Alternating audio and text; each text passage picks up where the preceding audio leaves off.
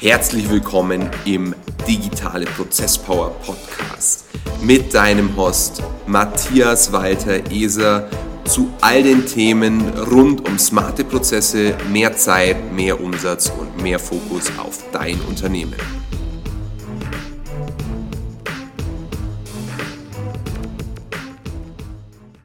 Hi und herzlich willkommen zur inzwischen 30. Folge des Digitale Prozess Power Podcasts.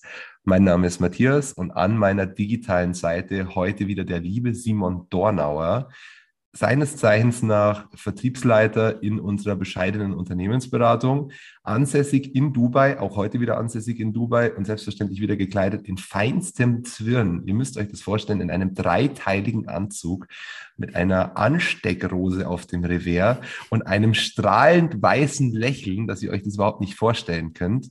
Und ich habe heute die Ehre, mit ihm über das Thema Bewusstsein zu sprechen. Map of Consciousness und warum so viele Menschen Probleme im Vertrieb haben. Nicht, weil sie es technisch nicht beherrschen, sondern weil sie sich selber nicht im Griff haben. Simon, the world is yours. Herzlich willkommen in der Show. Hello, hello, hello, hello, grüß dich. Ähm, es freut mich sehr und es ist immer wieder spannend, wie du mich hier echt anmoderierst. Wie tust du, als wäre ich ein Model? Das bin ich definitiv nicht. Ich habe dich als Simon Dornauer Model bei mir eingespeichert. Also ich weiß jetzt nicht genau, wie du dich selber siehst, aber ich habe dem Ganzen schon einen entsprechenden Zusatzbegriff yeah. gegeben. Lass uns mal so stehen. Ist in Ordnung. Passt. Wie geht's dir, Simon? Äh, gut, mir geht's grundsätzlich gut. Ich ähm, fühle, ich bin ein bisschen zu spät schlafen gegangen gestern Nacht, weshalb ich mich jetzt ein bisschen ausgelaugt fühle, weil ich ne, dementsprechend dann länger geschlafen habe heute. Mhm. Ähm, aber grundsätzlich ist meine Energie ganz gut ausbalanciert. Äh, ich hinterfrage ganz viele Dinge, ich mache mir viele Gedanken und ähm, das ist letztendlich, glaube ich, auch ein ganz guter Einstieg in diese Folge, Thema Hinterfragen ähm, und mir bewusst oder Platz schaffen, um mir bewusst zu werden, was ich gerade tue, warum ich etwas tue und wo ich denn überhaupt hin will und wie ich dort am besten hinkomme. Mhm. Wenn du sagst, du hinterfragst Dinge, was ist denn die aktuell größte Frage, mit der du dich regelmäßig vielleicht sogar auf Tagesbasis auseinandersetzt, um deinen persönlichen Zielen näher zu kommen. Ja. Ich glaube, das ganz wichtig ist, äh, seinen eigenen Zweck im Leben zu hinterfragen. Das heißt, was, was willst du überhaupt erreichen? Warum willst du das erreichen? Wo willst du hin? Was willst du mit bezwecken, bewirken? Und die Frage, die ich mir natürlich auch dort äh, stelle, ist dann, wie komme ich denn dorthin? Wie, wie ist denn der, der effektivste Weg in dem Sinne? Und wie kann ich denn möglichst viele Fehlschläge, die ich nicht machen müsste, vermeiden, um letztendlich diesen Weg so, so gut es geht, ohne großen, riesengroßen Steinen und Brocken äh, gehen zu können, um nicht die ganze Zeit meine Füße aufzuschlitzen. Jetzt hast du ja von dem Zweck gesprochen, von dem Zweck der Existenz oder von dem Zweck yeah. des Daseins. Hast du zufällig das Buch Das Café am Rande der Welt gelesen? Nee, nee, sagt mir gar nichts. Das Buch ähm, Das Café am Rande der Welt ist ein wirklich sehr, sehr gutes Buch und bezieht sich in wesentlichem Maße auf den sogenannten ZDE, nämlich den Zweck der Existenz. Und äh, dieser Zweck ist ein ganz tiefer Treiber für Menschen, warum sie Dinge tun oder unterlassen. Und deswegen wollte ich das jetzt herausfinden, da hättest du dieses Buch gelesen, wäre das ein wunderbarer Aufhänger gewesen. Aber nicht schlimm, ich kann es dir nur empfehlen. Okay. Wenn du jetzt von deinem Zweck sprichst, von deinem Zweck deiner Existenz, mhm. wie würdest du denn den in einem Satz definieren? Krass, gute Frage. Ähm, ich merke, dass, mir es, dass es mir extrem Spaß macht und sehr, sehr, sehr viel Energie gibt und das eine Leidenschaft ist, anderen Menschen zu helfen bzw. zu unterstützen, Dinge zu erreichen, zu einem gewissen Level zu kommen, wo ich selbst zum Beispiel gerade bin. Das erfüllt mich extrem. Wenn andere Menschen sich bedanken, mich als bestimmt in einer gewissen Art und Weise als Inspiration sehen, ähm, dass sie selbst für ihre Ziele kämpfen und dass sie selbst ihren Arsch bewegen. Ich glaube, das, äh, das tut mir sehr gut und ich glaube, das möchte ich auch wirklich bis an mein Lebensende machen, um Menschen zu unterstützen. Mhm. Menschen zu unterstützen klingt jetzt sehr nach diesem Lebensmotto, das auch Tony Robbins immer wieder propagiert, seine eigene Existenz in den Zweck eines Dritten oder einer Gruppe von anderen Menschen zu stellen. Ist es für dich eine wesentliche Motivation, dass du dich selbst irgendwo einer gewissen virtuellen, vielleicht auch fiktiven Personengruppe verpflichtest, um diesem höheren Zweck zu dienen? ich weiß nicht, ob verpflichten da das richtige Wort ist. Verpflichten. Mhm. Das klingt so, ähm, so verbindlich in dem Sinne. Aber ich glaube, dass da schon was dran ist, dass mir das schon mhm. sehr wichtig ist. je nachdem, wie man das Ganze jetzt bezeichnen möchte, je nachdem, aus welcher Perspektive man das betrachtet. Ich glaube, das, das Thema dazugehören und, und für bestimmte Menschen oder für mich selbst etwas zu machen, äh, um diesen Zweck zu erfüllen, ich glaube, dass da schon ein großer Teil daran ist. Da können wir auf jeden Fall später nochmal drauf eingehen. Jetzt hast du gesagt, dass Verpflichten so verbindlich klingt. Und ja. in der letzten Folge haben wir über das Thema Manipulation gesprochen. Und da warst du ja. derjenige, der meinte, Manipulation ist so negativ behaftet. Wir sollten dieses Wort doch deutlich neutraler betrachten. Vielleicht sollten wir das Wort Verpflichtung auch neutraler betrachten und diesen negativen Duktus, der immer mitschwingt, mit der Verpflichtung neutraler mhm. sehen und froh sein, dass wir Verpflichtungen haben. Denn Verpflichtungen halten uns accountable, die halten uns in einer gewissen Spur.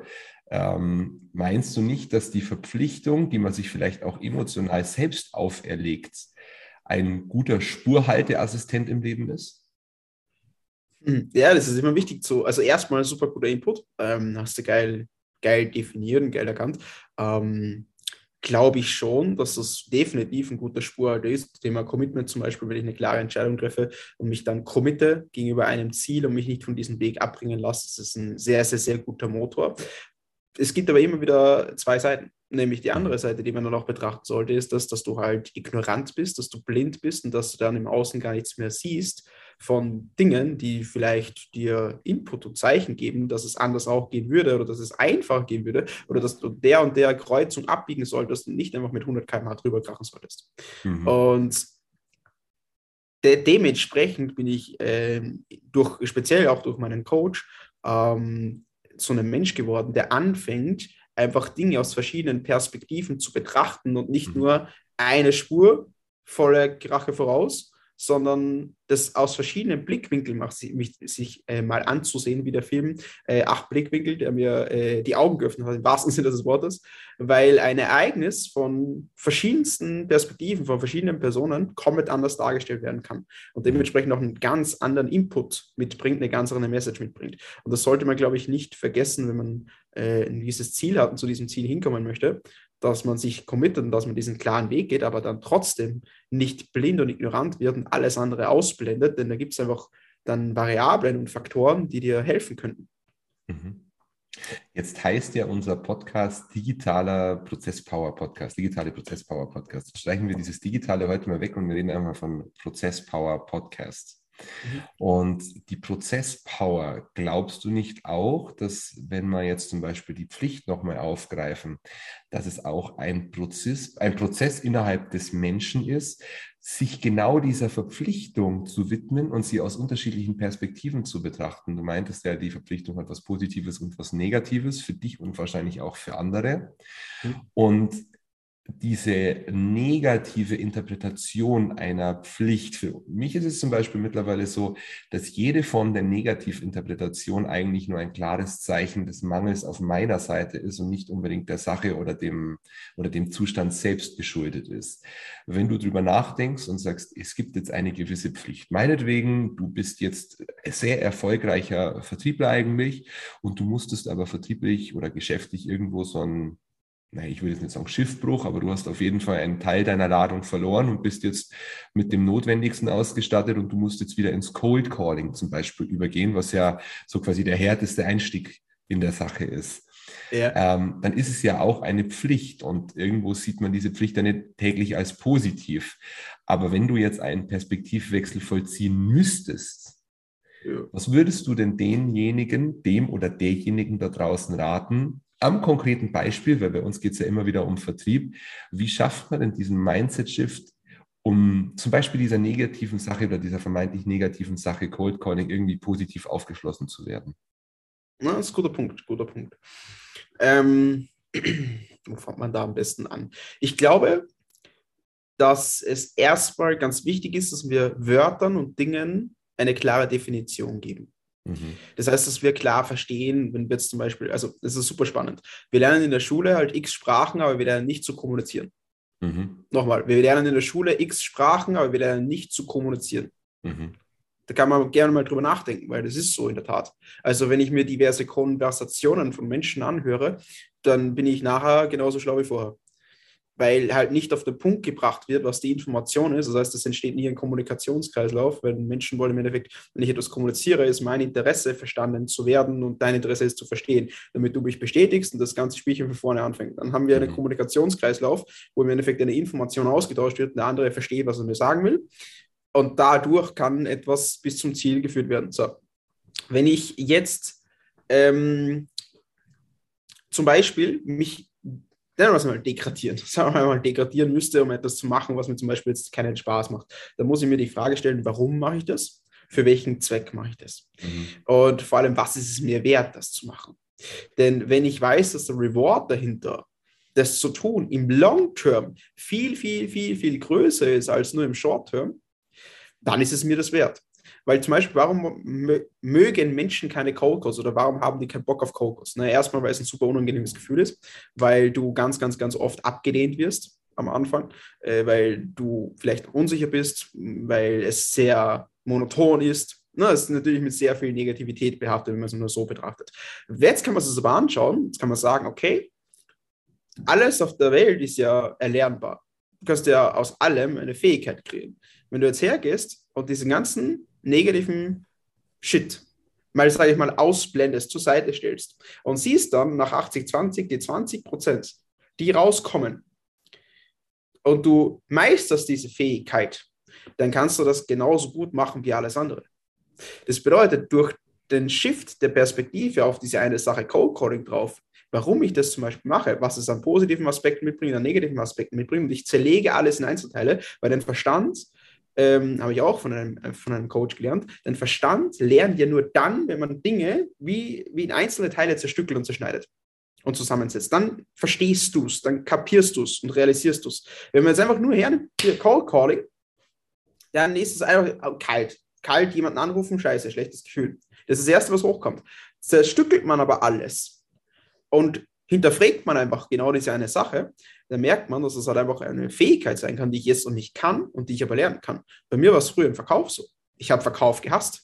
Ich konnte nicht verkaufen. Ich habe mich dem Ganzen nie gestellt und wollte immer möglichst nichts damit zu tun haben. So, und heute würde ich jetzt nicht mehr behaupten, dass mir Verkauf keinen Spaß macht. Sonst würde ich es nicht tun, weil ich mich in die Situation begeben habe, diese Fähigkeit lernen zu müssen. Und ich glaube, dass das in, in dem Thema, mit dem Beispiel, was du jetzt gebracht hast, ähnlich sein kann, wenn man es wirklich möchte. Mhm. Das ist ein sehr eindrucksvolles Beispiel, dieses Cold Calling. Das war mir jetzt am Anfang, wie ich es aufgegriffen habe, gar nicht so bewusst. Aber je länger ich darüber nachdenke und dir zuhöre, desto mehr Facetten werden in dieser konkreten Sache eigentlich deutlich. Du meintest ja, das hat sehr viel mit Ablehnung zu tun und du hast es im Endeffekt so ein bisschen umkreist. Aber das zentrale Problem beim Cold Calling ist eine Sache und das ist evolutionärer Natur, nämlich, dass der Mensch als solches erstmal ein Herdentier ist und er möchte dazugehören. Und Ablehnung widerspricht jeder Form von Evolution, nämlich er bricht aus dieser Gruppe aus, er wird abgelehnt und das riskiert, also zumindest für das Stammhirn ja, für das Evolutionsgehirn, ist es ein klares Signal dafür, oh, Überlebenswahrscheinlichkeit sinkt. Ja. Und mit dieser reduzierten Überlebenswahrscheinlichkeit gehen natürlich ganz viele kognitive Prozesse einher, auch gewisse Hormonprozesse, die deinem Hirn signalisieren, don't do that. So, jetzt ist es aber so, dass wenn wir diesem, dieser sehr evolutionären Hirnstruktur folgen, dann gibt es noch viele Dinge. Wir rennen ja auch nicht in den Supermarkt nur, weil wir Hunger, Hunger haben und stopfen uns im Supermarkt voll und rennen dann wieder davon, sondern wir sind ja zivilisierte Menschen und haben das äh, Verhältnis von Mensch und Supermarkt verstanden. Das heißt, wir kaufen quasi die Lebensmittel und konsumieren sie so, dass sie uns danach auch gut geht. Das heißt, wir haben gelernt, mit diesem Ursprungstrieb umzugehen, auch mit dem Sexualtrieb. Es sind jetzt nicht so, dass wir gleich jedem, jedem äh, gegengeschlechtlichen Lebewesen hinterherrennen, um im Endeffekt die Fortpflanzung zu provozieren. Aber es ist ja auf der, auf der ähm, Map of Consciousness nach Hawkins, die du mir dankenswerterweise auch nochmal in den Sinn gerufen hast, ist es sehr, sehr, sehr weit unten angesiedelt, wenn wir uns einfach nur unseren Bedürfnissen hingeben. Die höchste Form davon ist, alles zu akzeptieren, nichts zu bewerten und mit allem irgendwie in Anführungsstrichen umgehen zu können, wenn man es jetzt mal pauschaliert. Okay. Wie ist es denn für dich, wie war für dich dieser Prozess von wegen am Anfang, ich habe Angst zu, ich bin der Sache im Positiven übergeordnet, dass mir die Sache als solches eigentlich nichts mehr anhaben kann? Wenn du das so in einzelne Teilschritte deines Bewusstseins zerlegen müsstest, weil du meintest, du möchtest alles zerlegen, weil du verstehst es, aber unsere Zuhörerinnen und Zuhörer müssen es auch verstehen, deswegen musst du es jetzt erklären. Ich muss es erklären, um Gottes Willen. Du musst erklären, wie, wie dieser Prozess für dich war. Ich glaube, alles ist ein durchgehender Prozess und es gibt irgendwie kein Ende. Es gibt ja auch im, im Leben kein Ende. Das ist ja alles mhm. ein Spiel des Lebens und es wird ja nicht durchgehend gespielt. Und ich stecke, weil du auch immer sagst, Matthias, ähm, ich bin so erfolgreich im Vertrieb. Ich sehe mich als, als Anfänger. Mhm. Ich sehe mich echt als Anfänger, weil ich mir bewusst mache, wie viel ich noch lernen kann und wie gut ich noch werden kann. Mhm. Nur durch dieses, durch dieses ständige, also ich habe von mir ein Selbstbild, klar, dass ich gut bin, dass ich Fähigkeiten besitze und dass ich den Ergebnissen, einfach, die ich schon geliefert habe, definitiv was bewegen kann. Ja, aber durch das ständige Bewusstmachen von, da ist noch so viel Luft nach oben und Potenzial, schaffe ich es immer weiter und weiter zu wachsen, weil ich ja dieses Potenzial ausschöpfen möchte. Mhm. Und um jetzt wieder zurückzukommen auf das, auf das Ursprungsthema mit, mit dem Cold Calling, ist es, glaube ich, ähnlich so, dass ich mich da komplett im Prozess selbst befinde und da einfach nicht final sagen kann, so da ist A und da ist Z und so bin ich da das ABC durch, äh, das ABC, das ABC durchgelaufen. Und das, das habe ich ja nicht gemacht. Ich befinde mich gerade drinnen. Aber was sind so vielleicht ein paar, ein paar Basics, ein paar Kernschritte? Also ich habe mir, wie gesagt, einfach die Frage gestellt, was kann mir denn passieren? Also was ist so, das ist eine super, auch im Verkauf eine super Technik, Fiaskotechnik, was könnte denn im schlimmsten Fall passieren? Und am Ende des Tages habe ich dann realisiert, mir eigentlich gar nichts. Das Einzige, was mhm. passieren kann, ist, dass die andere Person am Telefon sagt, ich habe keinen Bock auf dich, ich habe kein Interesse, lass mich in Ruhe und ruf ihn wieder an. So. Mhm. Wenn du damit umgehen lernst, weil du das ein paar Mal bekommen hast, dann baust du dir halt ein dickes Fell auf, wenn das Ziel einfach groß genug ist, das du hast. Weil dann sind wir wieder beim Thema, eine Spur, sagen wir mal, es gibt nur Cold Calling für dich. Und du brauchst eine bestimmte Summe an Geld, damit ähm, einfach, na, du bist unter Druck gesetzt worden, sagen wir mal, du bist unter Druck gesetzt worden, ähm, du wirst erpresst und irgendwie hast du jetzt zwei Wochen Zeit für 20.000 Euro und musst es über Cold Calling generieren. Wenn du das nicht schaffst, na, dann passiert deiner Familie irgendetwas. Oder gekidnappt, gekidnappt, keine Ahnung was. Und jetzt musst du hergehen und musst rausfinden, wie du mit Cold Calling 20k verdienst. So, dreimal darfst du raten, wie viele Anruffehlversuche du jeden Tag machst. Weil der Schmerz, der Pain einfach groß genug ist, wenn du es nämlich nicht machst. Das heißt, du wirst jetzt einfach durchgehen. So, bei vielen ist aber dieser Antrieb, glaube ich, gar nicht da, zu sagen, ich lerne das jetzt und ich, ich committe mich da und ich, ich hau mich da voll rein, weshalb die Energie vorne schon gar nicht erst da ist, dass ich diese Dinge lernen möchte und dass ich durch diese Erfahrungen durchschwimme und mir halt einfach mal am Tag 80 bis 100 Mal anhöre, rufe ich nie wieder an weil diese Ablehnung immer für viele Menschen viel zu viel ist. Und jetzt sind wir wieder bei unserer allerersten Folge. Unserer allerersten Folge habe ich erzählt, dass ich die ersten vier, fünf Jahre eigentlich nie Erfolg hatte im Network. Das heißt, ich habe damals, würde ich schon sagen, ein ganz gutes Fell mir aufgebaut und einen, einen Überlebensinstinkt und eine, ähm, eine Haltung, dass ich einfach nicht aufgebe, nur weil es jetzt gerade nicht läuft. Mhm. Und ich glaube, durch diese Erfahrung, die ich damals gesammelt habe, kann ich jetzt Cold Calling betreiben und wenn ich da jetzt einfach nicht gut bin und nicht geskillt bin, habe ich aber trotzdem einfach so ein Durchhaltevermögen, um einfach so viele Versuche zu machen und so viel äh, Practice zu machen, bis ich einfach für mich dann die ultimative Lösung heraus habe. Und wenn dann noch das Ziel und der Ansporn groß genug ist und ich die Lösung für mich herausgefunden habe, weil ich in der Praxis bin, ist es dann einfacher, mein Ziel zu erreichen, weil es klar definiert ist. Es ist klar definiert, wo ich bin und wo ich hin will und warum ich dorthin will. So, und dann zerlege ich halt einfach die einzelnen Bestandteile des Cold Callings und schaue mir an, was eigentlich so schlimm daran ist. Und so in der Phase befinde ich mich, glaube ich, gerade. Und ich hoffe, das